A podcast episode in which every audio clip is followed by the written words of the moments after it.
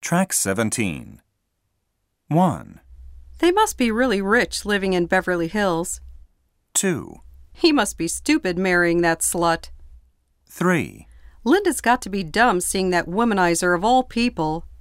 4, Your book's got to be really good being a bestseller for as long as 20 years. 5, He must be crazy drinking from morning till late at night every day.